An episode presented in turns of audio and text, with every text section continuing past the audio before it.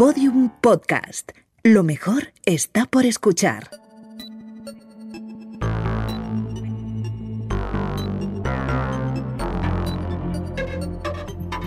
La redada. La autoficción ha ido tomando posiciones poco a poco en la televisión española. Es un género que tenía grandes referentes como Carve Your Enthusiasm o Louis y que juega constantemente con el espectador, que nunca tiene claro al 100% qué es real y qué no de lo que está viendo. Bueno, sí, todo es ficción, pero basada en la realidad. El autor elige hasta qué punto quiere exponerse y cómo quiere hacerlo. Natalia Marcos, de quinta temporada del País, muy buenas. Muy buenas. ¿Qué pues tal? eh, sí, son series además que a mí me gusta bastante las, eh, la autoficción o metaficción, ¿no? Eh, se mueven mucho entre comedia y drama porque al final están reflejando la vida y pues la vida es así. Claro. Y, y, y también eh, piden mucho eh, al protagonista de destape emocional, ¿no? También ellos deciden un poco hasta qué punto quieren mostrarse realmente como son o quieren esconder cosas. Y, y bueno, eso, aunque haya mm, en algunas más mentira que, que realidad, eh, solo estas series solo funcionan si transpiran verdad, ¿no? Parece que realmente lo que cuentan es verdad. Y bueno, eh, me dices que aquí en España está el género está empezando a tener representantes. ¿Esto desde Sí, cuándo? Eh, ¿Por qué esta tendencia ahora? Sí, yo creo que es un poco mirarnos fuera, ¿no? Siempre las tendencias empiezan a llegar a España a veces con un poco de retraso, pero llegan.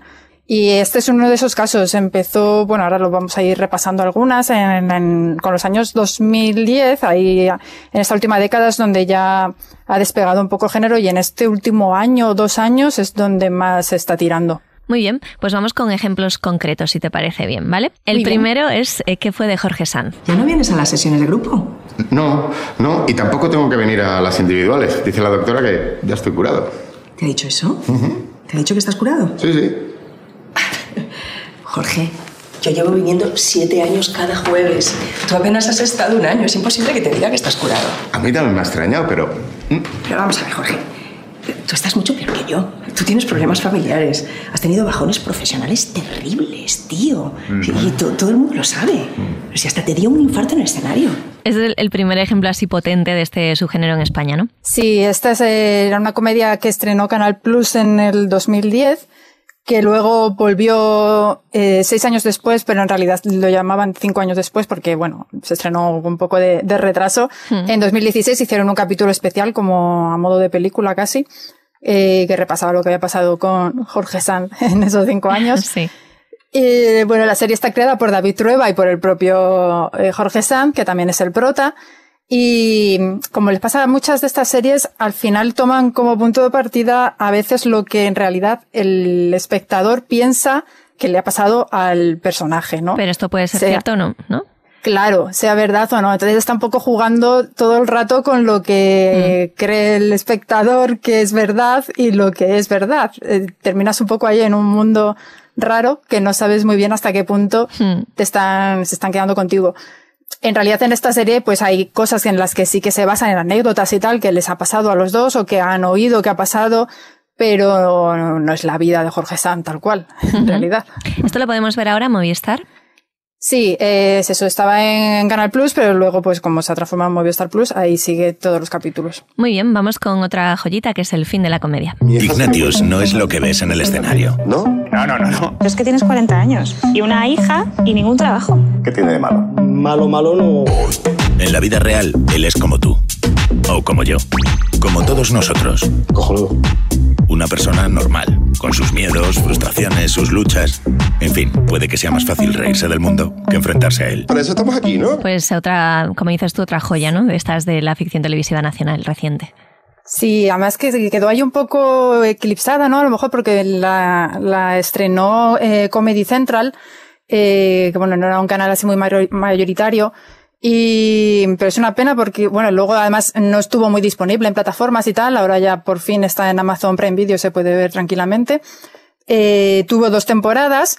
La creó Ignatius Farray, Miguel Esteban y Raúl Navarro. Mm. eh, y cuenta un poco la vida, en teoría, de Ignatius Farray cuando se baja del escenario y deja el personaje, el monologuista, lo deja ahí encima del escenario y él, pues, es un- una persona normal, más bien tímida, con una vida tranquila, un poco desordenada, pero bueno.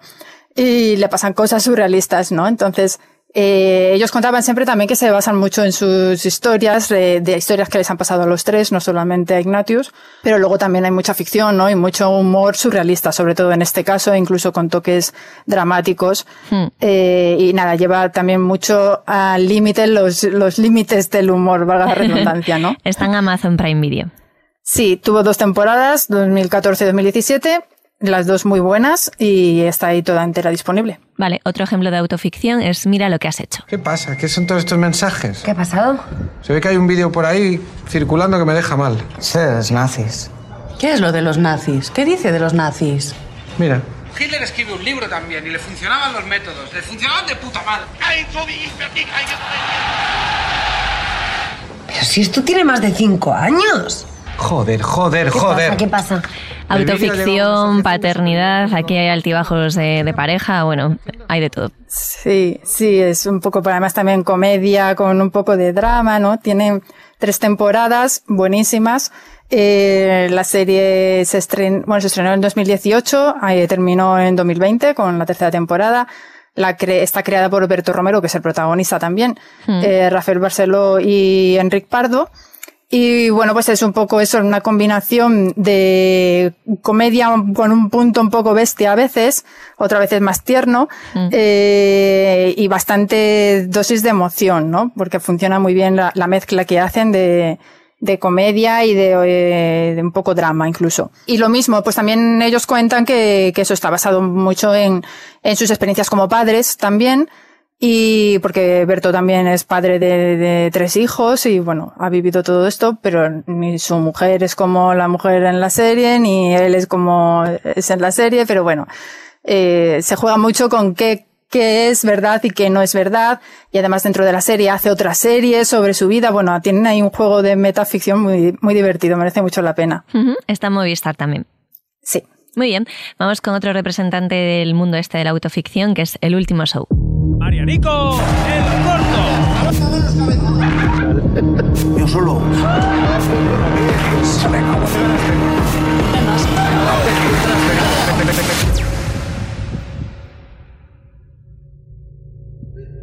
Marianico el corto está muerto. ¿Qué dices? Bueno, yo esta no sabía que ni que existías. Bueno, no sabía tampoco que había sido Marianico el corto, madre mía.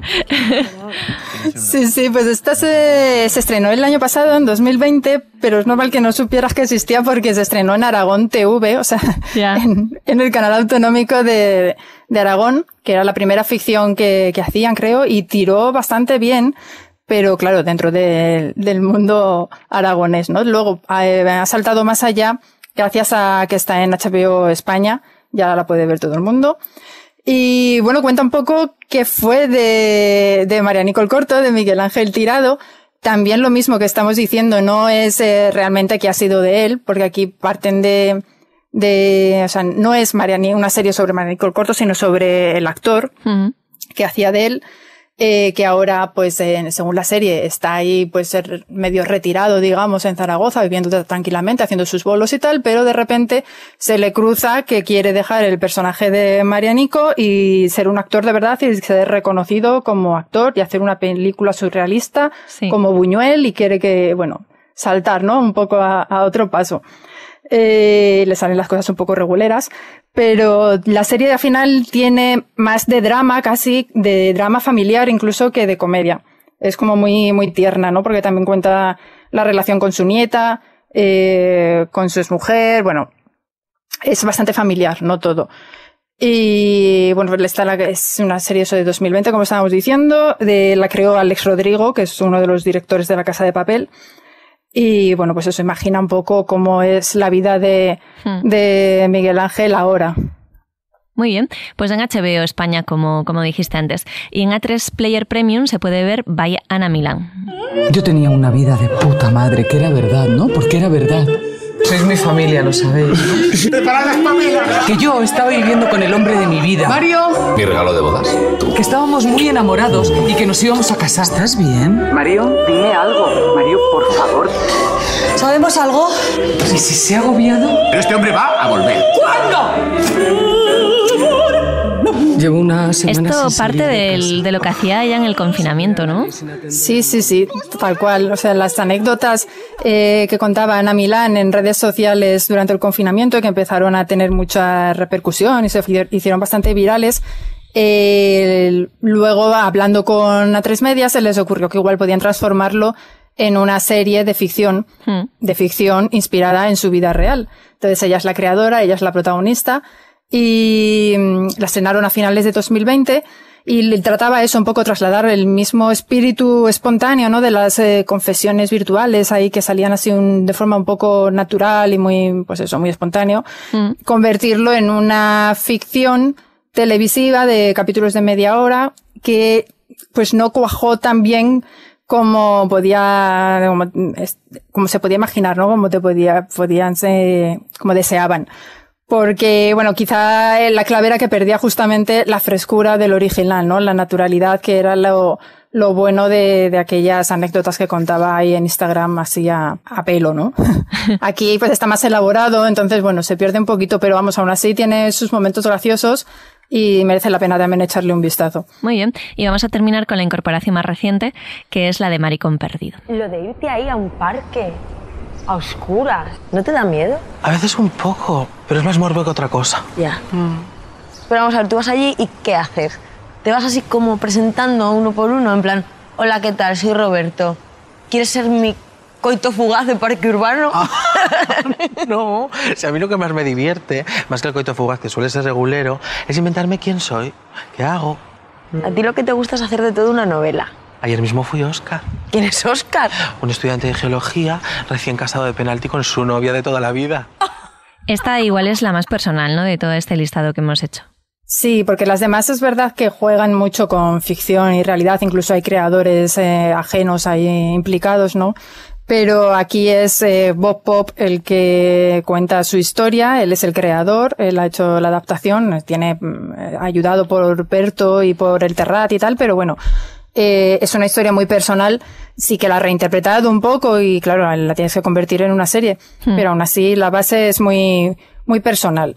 Y mm, lo mismo, mezcla ficción y realidad para eh, abrirse en canal, ¿no? Él cuenta sus anécdotas, además que ya ha contado él alguna vez en, en Leitmotiv o, o en, en un libro que escribió también. Eh, recorre en la serie su adolescencia y su juventud. Y mm, a mí me ha sorprendido, he visto un poquito, eh, aunque se estrena el viernes 18, tres capítulos y el viernes 25 otros tres. He visto la mitad y me ha sorprendido que tiene bastante más drama que comedia, que yo pensaba que iba a ser más siguiendo la línea de otras series con más comedia, más humor. En esta es más dura, tiene más drama y va mezclando líneas temporales para contar eso un poco el camino que, que le llevó a ser lo que es ahora. Es una serie eh, que sorprende en el tono y sorprende en la forma también como está contado. Es, es quizá la más diferente, ¿no? De todas las que hemos visto, aunque todas tienen su mm, peculiaridad y, y todas eh, son recomendables. Esta tiene como un plus extra que, que también merece la pena por eso, por otro, porque le ves muy en, en la serie, ¿no? Esto va a estar disponible en TNT, ¿no? El viernes 18 los tres primeros episodios, el viernes 25 los tres últimos. Sí, y luego según los emiten también los ponen todos bajo demanda, o sea que se va a poder ver cuando que se quiera.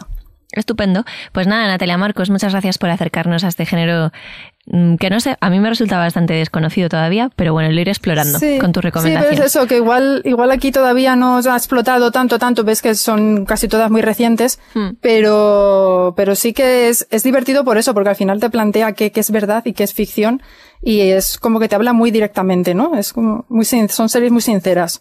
Muy bien, pues Natalia, muchísimas gracias. A ti. Un Hasta abrazo, luego. chao. Bueno, pues hasta aquí el podcast de hoy, pero antes de marcharnos, ideas. En la redada siempre intentamos sumar, así que a todos estos creadores de series les vamos a regalar un nuevo argumentito para que hagan una serie de telereality... Una serie. Se llama Los Valientes. Y está protagonizada por, coralmente, ¿vale? Por un grupo de personas que no se conocen entre sí, pero que tienen una cosa muy importante en común, y es que ellos hacen retweets. O sea, este- son, son héroes sin capa, gente que retuitea. Cojonante, ¿eh? cada uno con su personalidad, tal. Uf, ponen los pelos como escarpias, solo de pensarlo. Un saludo de Lucía Taboada, Juan López y Juan Aranaz. Adiós. Todos los episodios y contenidos adicionales en laredada.com. Síguenos en Twitter arroba redada y facebook.com barra laredada podcast.